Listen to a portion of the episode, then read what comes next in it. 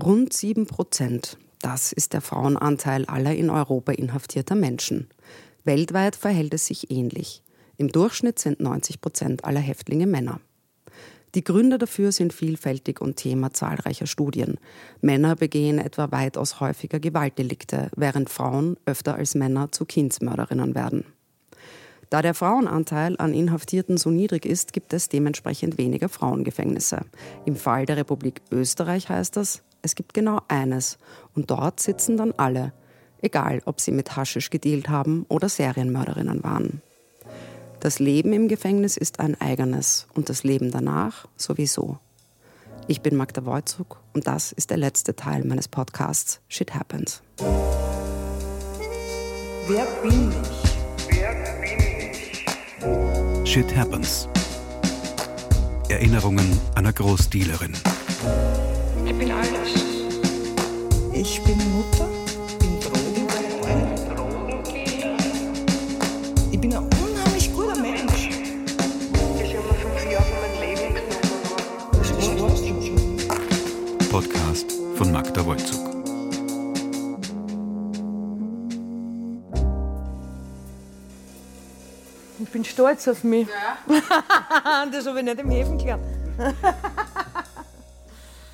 auch immer an, ja.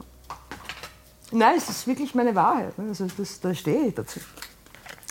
Ganz lange gebraucht, bis ich, bis ich weggekommen bin. Ich war ganz lang ganz traurig. Folge 13. Meine Seele bekommen Sie nicht.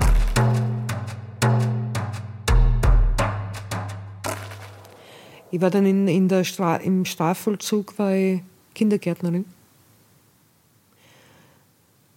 Also in der Schwarzau, wie ich verurteilt wurde. Die Justizanstalt Schwarzau ist das einzige Gefängnis in Österreich, in dem hauptsächlich Frauen untergebracht sind. Es befindet sich in Schwarzau am Steinfeld im südlichen Niederösterreich hat man mich ausgesucht für den Beamtenkindergarten. Und diesen Beamtenkindergarten sind aber auch die inhaftierten Kinder. Es gibt inhaftierte Kinder, hm, die einfach im Häfen auf die Welt kommen, so. Die schon in der Schwarzau. Das war der Fabian, ich weiß es bis heute und ich bin wirklich ein Alzheimer-Patient eigentlich. Diese beiden Namen von diesen beiden Kindern weiß ich bis heute. Das war der Fabian und der Joshua. Der Fabian war Südamerikaner, wo eben die Mutter mit Kokain über die Grenze geschickt worden ist und erwischt worden ist, der ist im Knast geboren worden. Und der Joshua war Schwarzer, Schwarzafrikaner. Und die durften dann mit den Eltern, also mit der Mutter halt im Knast leben. Und in der Früh am Morgen sind die mit mir als Kindergärtnerin, Beamtenkindergärtnerin, hinausgegangen in den Beamtenkindergarten und halt dann wieder hinein. Und was ich wirklich niemals vergessen werde, ist, der Fabian kannte ja nichts anderes als das Gefängnis. Und dann kam der Tag, den haben sie sogar überzogen, weil normal dürfen sie nur drei Jahre drinnen sein. Ne? Und da haben sie die Zeit sogar überzogen, der war glaube ich schon vier. Ne? Und es war der Tag der Entlassung von der Mutter. Also mit Abschiebung und so. Und für ihn war das aber die einzige Welt, die existiert hat, weil er war dort geboren. Und ich will jetzt gar nicht sagen, dass es ihm schlecht gegangen ist. Weil dann natürlich, was die tausend Weiber, die nichts zum tun haben, die kümmern sich um den Burm. Aber die Mutter war so überfordert auch. Vor ihm, du hast wirklich so ganz klar in seinen Augen gesehen, dass der überhaupt keine Ahnung hat, wo er jetzt hingeht was passiert jetzt? Vergiss ich nie. Also die zwei Buben habe ich wirklich mein ganzes Leben lang im, und der Joshua, der war so ein kleiner, lieber Negerbur und war auch lebensfroh eigentlich. Und seine Mutter wusste, wusste, wenn sie abgeschoben wird, was natürlich passiert ist, war die gleiche Geschichte, was der mit Drogen rübergeschickt im, im Magen, die hat mich angefleht und hat gesagt, bitte Andrea, nimm das Kind. Weil wenn ich nach Hause komme, sie steinigen mich zu Tode. Und ich habe das Kind kennt, weißt, ich bin mit denen jeden Tag ausgegangen. Also das ist nochmal, also Kinder in Haft, das vergesse ich wirklich nie. Also ich habe mich um die Kinder kümmert natürlich. Gleichzeitig hatte ich aber ein Kind zu Hause, um das ich mich nicht kümmern kann. Und das war meine psychische Barriere. Also da habe ich dann, das war mir, das habe ich nicht gepackt. die zuschauen, wie die für Weihnachten herrichten und andere Gedichte und die Mama und der Papa und der Herr, was weiß ich, geht's doch alle scheißen. Und daneben aber diese Kinder, wo man gewusst hat, wenn der jetzt in sein Land zurückgeht, hat er wahrscheinlich nicht einmal mehr seine Mutter. Also eigentlich wäre er besser Joscha und Fabian. Ganz arg, die zwei. Super coole Buben. Weißt du, immer in der Früh, Hand in Hand mit mir. Es war echt heftig. Es gibt nichts Schlimmeres als eine Tür, die du nicht öffnen kannst. Es gibt nichts Schlimmeres. Du bist vollkommen machtlos. Und was noch schlimmer ist, ist ganz sicher, wenn du dein Kind durch Gitter siehst. Das, es gibt nichts Schlimmeres. Na, stell dir mal vor, du bist auf einem Frauentrakt. Stell dir mal vor, Weihnachten, wo fast jede Frau eine Mutter ist. Also diese Energie, das kannst du dir gar nicht vorstellen. Das, das ist wie tot. Weil jeder, egal wem du ansiehst, du siehst deinen eigenen Schmerz. Und jede Einzelne weiß eigentlich, dass es schuld ist. Und noch viel schlimmer für die Ausländer. Also das Mädel war wirklich, die war 17 Jahre. Wahnsinn. Kein Wort Deutsch. In einem fremden Land. Ja. Also Weihnachten im Frauenhäfen, was Schlimmes gibt es nicht. Weißt, alles, alles das, was jeder, der vom Besuch von seinem Kind zurückkommt, das ist tödlich. Auch fürs Kind. Also was sie da tun, ist unmenschlich bis in die kleinste Zehe. Aber irgendwie wird es dann trotzdem deine eigene Welt. Mit den Leuten, mit denen du halt zusammen bist, das sind das die Nähesten. Fangst an zu depperte ich habe irgendwann einmal, das ist noch nicht einmal so lange her, habe ich alle Briefe gefunden, die ich meiner Tochter vom Häfen geschickt habe. Und das sind Zeichnungen, die nicht einmal ich gezeichnet habe, sondern da setzt sie irgendeine andere Mama hin und haben diese geschissenen Titel, die damals so in tausend verschiedenen, ich habe es jetzt. Aber das, das kann es keiner Mutter wegnehmen.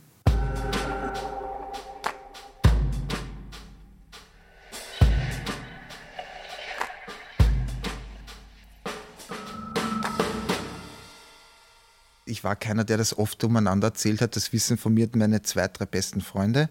Weil jemand anderen, wenn du das erzählst, der denkt sich ja, du bist ein Trottel. Du hast da gestern einen Film angeschaut und erzählst mir jetzt einen Film und sagst, du hast das erlebt. Und ich habe gewusst, wenn ich das erzählen würde, wirst du nur als Lügner abgestempelt oder als Idiot, der sich was einbüht.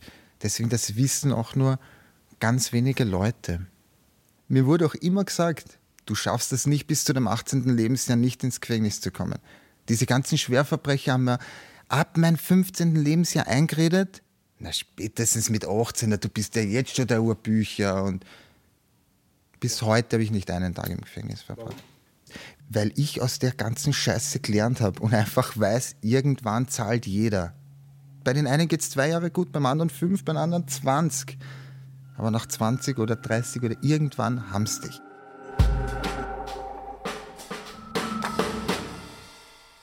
Du musst einfach mit dem, was ist, leben. Ja? Und wir haben es gut gekriegt. Also ich war mit zwei super coole Weiber auf der Zeit. Wir haben ja die, die Ada, die, die war schon im Landesgericht Wien. Eine falsche Sau, eine Betrügerin. Ein Betrüger bleibt auch ein Betrüger. Also, wenn ein Delikt nicht beliebt ist, dann ist er Betrüger. Weil ein Betrüger betrügt dich auch. Die hat Visums verkauft an, an, an Jugos, was nie gehabt hat.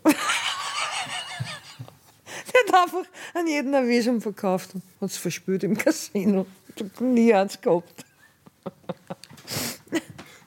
Und dieses, diese, diese, diese Drecksau, wie ich da auszugt habe im Landesgericht Wien und mit den Wäscheständern und allem, was in dieser Zelle war, herumgeschlagen habe, war sie Hausarbeiter. Hausarbeiter heißt, du bist den ganzen Tag frei du bringst das Essen von Zelle zu Zelle und hast eigentlich Nahenfreiheit.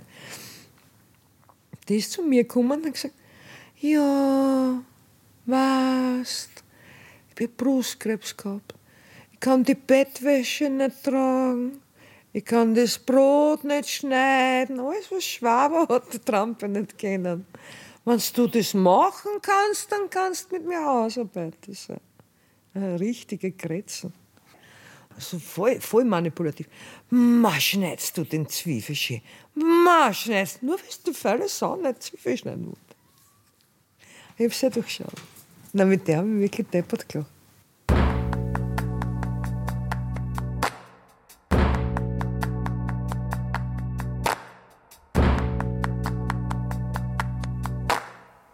mit fünf Jahren Freiheitsstrafe bekommst du keinen Freigängerstatus.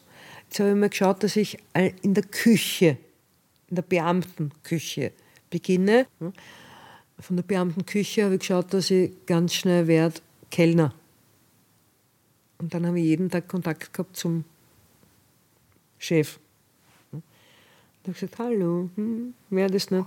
Dann haben sie mir eben, dann, nein, nein, da war ja noch, da war ja noch, äh, also der Kindergarten, dann davor war das, glaube ich, ja, war in der Schokoladefabrik Lind.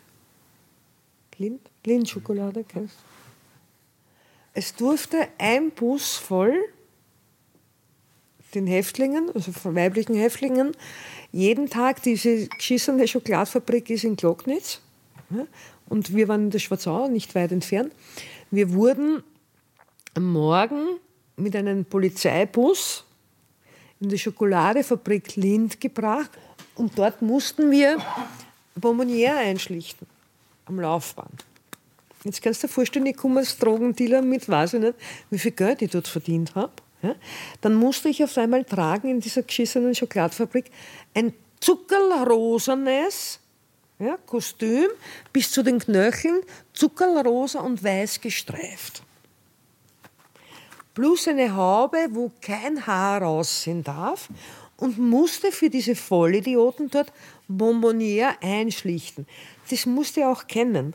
Die, die Bonbonniere sind bei mir vorbeigefahren mit der Niki Lauda. Ich habe jede dritte Schachtel erwischt. Vis-à-vis von mir meine Zellenkollegin mit 60 Jahren, wir haben sich dort angepisst vor Lachen. Aber was ich die ganze Zeit immer wieder geholt habe, war links und rechts an die, an die Bauernfrauen, also eine ländliche Partie. Ich habe gesagt, Alter, ich mache das, weil mein Kind sehen will am Wochenende. Du machst es für 10.000 Schilling. Wie krank seid ihr? Gell? Ich dachte, das ist eine eigene Story. Das ist, also wirklich, das war. Für 10.000 Schilling sitzen die. Den Job in der Firma Lind habe ich verloren, weil ich war sogar unschuldig. Ist eine meiner schönsten Geschichten im Leben, die erzähle ich heute noch meinen Kindern. Dann bekamen wir den ersten Ausgang. Meine Zellenkollegin war eigentlich eine 65-jährige Frau, Betrügerin. Also nichts, nichts Ding. Und das war unser gemeinsamer erster Ausgang, der eigentlich noch viel zu früh war für das, was wir gemacht haben und Strafumfang, bla bla bla. Und wir hatten natürlich die volle Panik, wir mussten am Montag um 6 Uhr früh in dieser geschissenen Schokoladfabrik sein, ja, Lind, in Glognitz. Wir hatten natürlich die volle Panik, dass wir irgendwas falsch machen. Weil wir waren ja immerhin schon drei Jahre weg oder so. Hm? Zug fahren, mitten in der Nacht, keine Ahnung. Wir steigen gemeinsam, sie, eine alte Frau, und ich immer auf die super coole. Weiß gekleidet, weiße Adidas Jogginghose, weiße Adidas Jacke, weißes Adidas Kappel, weiße Adidas Reisetasche. Ja. Steigen in diesen Scheißzug ein, mit Angst schon, dass da irgendwas vielleicht nicht glatt geht. Wir fahren, ist einmal Stromausfall. Du kannst einmal nichts mehr lesen und der Zug fährt nicht mehr weiter. Pass auf. Die steht auf einmal irgendwann bei irgendeiner Station. Ich sage, wir müssen aussteigen. Sie reißt an dieser Tür ja, mit voller Gewalt und sagt, na, das kann kein Ausgang sein. Das sind zwei Meter, Andrea. ich schwör's, ich auf mein Leben. Ich stehe und sage, du Trottel, steig aus, vor lauter Angst, wir dürfen nie wieder am Wochenende nach Hause. Ja? Sie sagt, da kann ich nicht springen. 65 Jahre, Brustkrebs. Kann nicht springen, das sind zwei Meter. Die Andrea, der Hero, rennt auf die andere Seite im, im, in der Annahme, wir sind in Glocknitz, wo wir hingehören wegen der Schokoladenfabrik. Ich reiß auf der anderen Seite, ja, reiß an der Tür, die Tür geht auf, der Zug fährt, ich schwör's, der Zug fängt da zum Fahren, was ist so langsam wie im Film. Ne? Ich denke mir, was scheiß, ich spring da jetzt raus. Du, es war Winter. Ich habe mich da dreimal überkugelt. Ich war statt weiß von oben bis unten voller Gatsch, Schlamm. Ich war ganz auf. Und schau den Zug nach, wie er fährt, und denke mir, Scheiße, die Ader kommt spät in die Arbeit. Was auf, was passiert? Ich war falsch. Ich gehe von oben bis unten voller Schlamm auf, auf cool und weiß gekleidet, mit meiner Reisetasche, gehe und denke mir, ich muss da irgendwie weiterfinden, ich muss da irgendwie weiter. Auf einmal lese ich diese Ortstafel. Ich war vollkommen falsch. Ich bin einfach zu früh gesprungen. Die blöde Sau in ihrer Panik, das wird spät kommen, hat mich einfach dazu veranlasst, dass ich vorausgesprungen bin, wo gar keine Station war. Und ich habe mir gedacht, ui, die fährt in die falsche Richtung.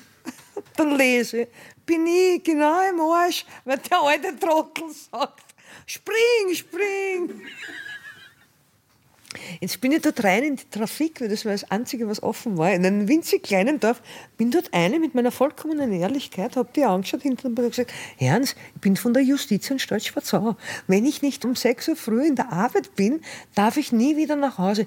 Bitte führen Sie mich dorthin. Na, kein Mensch wollte mir helfen. Aber noch, noch steiler musst du dir vorstellen. Die Ada, ja, die, ihre Perspektive, die steht vor diese zwei Motor und denkt sich, na, da kann ich nicht springen. Dann dreht sie sich um, die hat nicht mitgekriegt, dass ich gesprungen bin. Dreht sie um und denkt sich, wo ist denn die Andrea? denkt sie, wo ist denn die Andrea? Der Zug fährt, die schaut beim Fenster raus und sieht die Andrea mitten im Gatsch von oben bis unten mit ihrer Reisetasche einen dreifachen Überschlag machen. Und aber keiner von uns beiden hat in dieser Situation gewusst, ob er am richtigen Fleck ist. Und dann, dann haben wir dann mein Vater, die haben mir in der Trafik nicht geholfen. Und dann haben meinen Vater angerufen in Wien und gesagt, Papa, bitte, bitte komm. Ich habe kein Geld gehabt. Bitte führ mich in diese scheiß Schokoladfabrik. Mein Vater ist von Wien gekommen und bringt mich in diese Schokoladfabrik. Und dann sitze ich von oben bis unten voller Dreck. Nur dieses Haberl von der Firma Lind und dieses rosa-weiß gestrafte Gewandel. Ja, sitze ich auf, dieser, auf diesen Förderbahn. Aber vis-à-vis -vis von mir sitzt die Ader.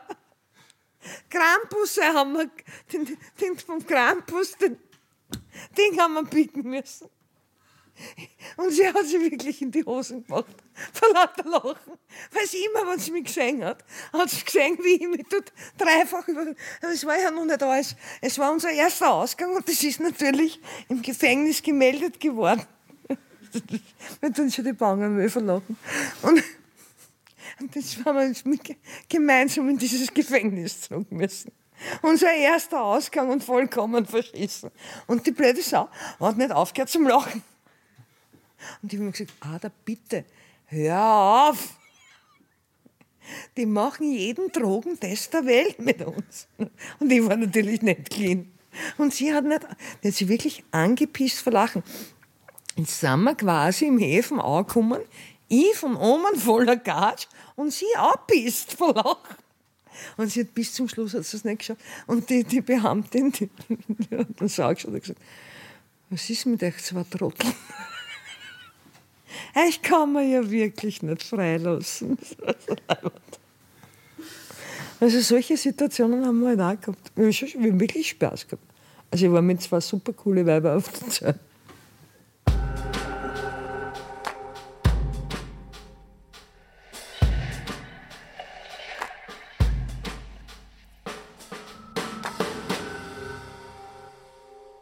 Früher habe ich halt die Leute um mich braucht, damit ich diese eigene Stärke spüre. Und heute habe ich das von alleine. Ich brauche keinen um mich herum, um mich gut zu fühlen. Ich brauche keinen, der sagt, hey, der schaffst schon oder irgendwas. Brauche ich nicht. Ich bin so eingebildet genug, dass ich mir das selber sage. Da habe ich eine Freundin damals gehabt, bei der habe ich gewohnt und bei ihrer Mutter. Und da habe ich auch dann erst gelernt, arbeiten zu gehen, was zu lernen, also einen Beruf zu lernen und dieses normale, geregelte Leben, weil das war dann genau dieses, die stehen um acht auf, da sind alle fröhlich, freundlich daheim, nur Ärzte und Hebamme und lauter halt gehobene Klasse, sagen wir, oder normale Menschen halt. Und da habe ich das gelernt. Das waren so fünf, sechs Jahre. Ich glaube, das war für mich sehr wichtig, damit ich dieses normale, geregelte Leben lerne. Weil hätte ich das, glaube ich, nicht gehabt, weiß ich auch nicht, ob ich heute so da sitzen würde. Da war ich so 20 Jahre. Da habe ich dann erst, ich habe erst angefangen, auch mit 20 wirklich zum Arbeiten, einen Lehrberuf, wo alle anderen mit 16 ja nach der Schule einen Lehrberuf gelernt haben. Ich habe da angefangen mit 20. Ich glaube, das war dann einfach, wo ich ich habe sehr viele Leute, also nicht sterben gesehen, aber ich habe gewusst, mit denen haben wir uns noch vor zwei Wochen getroffen. Jetzt ist er erschossen worden. Der eine liegt im Spital und den haben es verhaftet, den haben es verhaftet. Die Panik, die die manchmal gehabt haben. Es war ja uroft schön, aber manchmal sind die auch gesessen und, boah, ich glaube, die Hehe kommt und so richtig schier. Und da habe ich einfach checkt, das ist auch nicht der richtige Weg. Es ist zwar Zeit, es kann schön sein und vielleicht gibt es auch, es wird sicher Leute geben, bei denen geht es ewig gut. Aber das will ich nicht riskieren.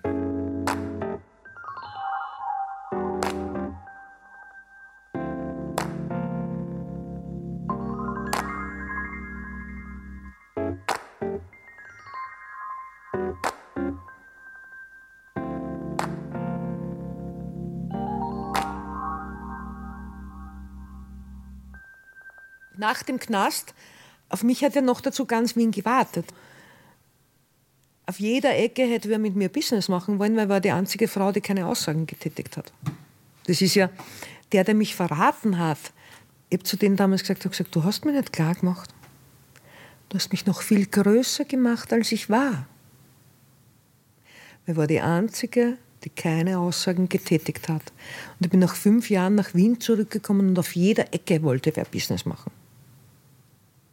jeder Ecke. Und ich bin absichtlich weggezogen, weil Geld ist verführerisch. Also ich habe mich absichtlich nicht mehr darauf eingelassen, was ganz wenigen gelingt. Und auf den Weg von dort nach da, wo ich jetzt bin, bin ich ganz sicher ganz oft so ausgesessen und habe gewarnt. Es ist ja, so wie ich auch sage, das hört sich so herrlich an. Na, das war nicht herrlich. Das war verdammt Schmerz voll. Also, man, wenn, wenn sich irgendjemand vorstellt, jede Mutter liebt ihr Kind und liebt meins noch, wow, das ist ja sowieso mein Heiligtum. Stell dir mal vor, du siehst das hinter Gittern und du weißt, du bist schuld. Das ist nicht schön. Ich bin mir selbst treu geblieben, aber ich habe andere verletzt bis, ins, bis in die kleine Zehe. Und damit musst du auch leben. Und da, da sind wir wieder bei der Scheißverantwortung. Ich mag sie eigentlich nicht mehr, was mir nichts hilft, weil ich habe sie. Also in vollkommener Naivität bin ich da eingerannt, ja, aber das war schon ich. Und wenn du jetzt 100 andere Menschen dahersetzen würdest, würden die die Geschichte wahrscheinlich so sehen, dass sie die Schuld ins Außen geben. Ne, dann passiert keine Heilung. Ich bin ja wirklich eine der, der ganz wenigen, die da eigentlich, aber das nur durch meinen, meinen, meinen Weg durch die Haft, also nach der Haft dann ganz, ganz viele Seminare, ganz viel Emotionaltraining, Mentaltraining. Und nur durch dieses Wissen weiß ich Gott sei Dank, dass der emotionale Zustand, den ich heute habe, ja, äh, Gott sei Dank lösbar ist. Was ist nicht schön. Jetzt kann man sich aber vorstellen, wie geht es den Menschen, die das nie gemacht haben. Das muss ein Horror sein. Also, wenn du das nicht therapeutisch aufarbeitest und damit leben musst, Na, servus. Na, servus. Es ist eines der allerwichtigsten Dinge. Ich weiß ja auch, ich habe ja viel sterben gesehen. Ja, ich bin mit dem Tod konfrontiert. Ich habe mich mit Selbstmord ganz viel beschäftigen müssen. Ich, ich bin ein Jahr lang neben meinem Mann im Wachkummer gesessen. Also das ist noch nicht einmal so lange her. Ne? Ja. Ein Jahr lang habe ich ihm beim Sterben zugeschaut und gesehen, wie sich sein Gesicht verzieht, weil er nicht fertig ist. Und wenn ich heute da stirb, ich will mit niemandem was offen haben. Das, ist. Ich habe mir ja alle geholt. Es gibt ja niemanden, wo ich nicht dort war. Ich bin nach meiner Haft, gibt es eben zwei Leute, wo, wo ich mich extrem verraten gefühlt habe. Also einer davon war mein allerbester Freund, der mich geliebt hat, ich ihn. Ich will jetzt nicht einmal dem Menschen absprechen, dass er mich geliebt hätte. Ich weiß, er hat mich geliebt und ich ihn. Und dann hat es geheißen, ja, es gibt ein Willkommensfest für einen Bekannten, der 15 Jahre im Ausland war. Und meine Schwester wollte mit mir mitfahren. Und am Weg dorthin sagte zu mir, das kann aber sein, dass der kleine dort ist. Ja, und du wisst, der Teufel will. Wir fahren mit dem Auto und ich sehe ein Tattoo-Studio. Und ich habe den siebten Sinn und den hatte ich immer. Und ich sage, das ist der kleine. Meine Schwester wird voll panisch daneben und sagt, Andrea, nein, nein, nein, nein, was man kennt. Und ich habe mich dort eingepackt und habe das Fenster runtergelassen vom Auto. Meine Schwester, bitte fahren wir weiter, bitte fahren wir weiter. Sag ich, ich mache doch nichts. Ich mache nichts. Ich bin dort voll chillig im Auto gesessen und bin aber auch nicht weggefahren. Dann hat er endlich kapiert, es hilft ihm nichts, dass er mit seinem Handy auf und ab rennt. Die Andrea schleicht sie nicht. Und ist zu meiner Scheibe gekommen. Du, wir haben beide, er auch, wir haben so gezittert. Ich habe gesagt, du gehst jetzt einmal rüber zum Biller und holst eine Flasche Wodka. Und dann gehen wir in dein Tattoo-Studio und dann reden wir weiter. Hat er auf Anhieb getan. Ja? Und dann bin ich einfach vis-à-vis -vis von diesen Menschen gesessen und die haben nur angeschaut und gesagt, wie geht's dir damit, dass du mich heute anschaust? Im Endeffekt sind wir beide gesessen und beide geweint. Die ganze Nacht geweint. Es bin immer ich. So wie ich auch hier sitze und sage, ich kann ja jetzt nicht sagen, der und der böse XY hat mir eingetragen und hat mich verraten und hat mich bedroht mit Waffen und was weiß ich. Nein, ich Trottel habe hier geschrien.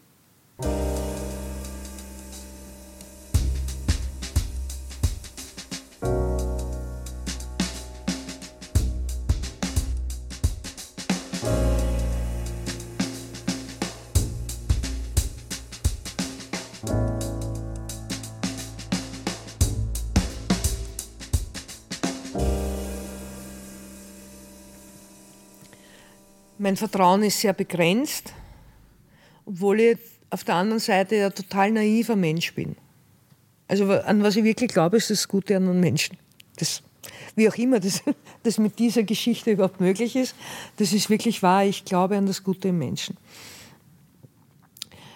Ich verachte sie nicht. Nein, ich verachte niemanden von dieser Szene. Und ich muss wirklich dazu sagen, ich verachte nicht einmal die, die mich nicht einmal, nicht einmal meinen größten Feind verachte ich dafür, dass er, was er getan hat. Aber weißt du warum? Weil er mich für mich selbst dadurch stark gemacht hat. Ich bin für mich gewachsen. Selbst der kleine, der dann vor Gericht alles, was er getan hat, eigentlich auch mir zugeschrieben hat, selbst diesen Menschen liebe ich heute noch. Ich, so wie ich heute hier sitze, kann ich auch wirklich nur sagen, ich kann nur fluchen auf mich selber. Weil wenn ich mit so einem Rotzen wie ein Alter und ein kleiner ein Geschäft mache, dann kann ich immer nur böse sein auf mich, nicht einmal auf die beiden. Wenn ich so ein Trottel bin, dann gehört es mir. Ja. Aber ich bereue es auch nicht. Ich sage ganz oft, ich würde, das kommt jetzt sicher schräg, keine Sekunde möchte ich vermissen. Was mir halt ein Leben gegeben hat, das da draußen niemand leben kann. Also finanziell auch. Ne? Absolute Freiheit. Absoluter Ungehorsam. Weißt Ich möchte es nicht einmal vermissen. Und es war für mich der wichtigste Prozess im Leben. Nämlich mir selbst treu zu bleiben.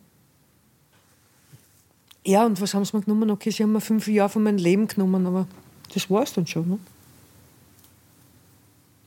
Meine Seele bekommen sie nicht. Amen. Bis heute nicht. Na. Shit Happens. Erinnerungen einer Großdealerin. Podcast von Magda Wolzug.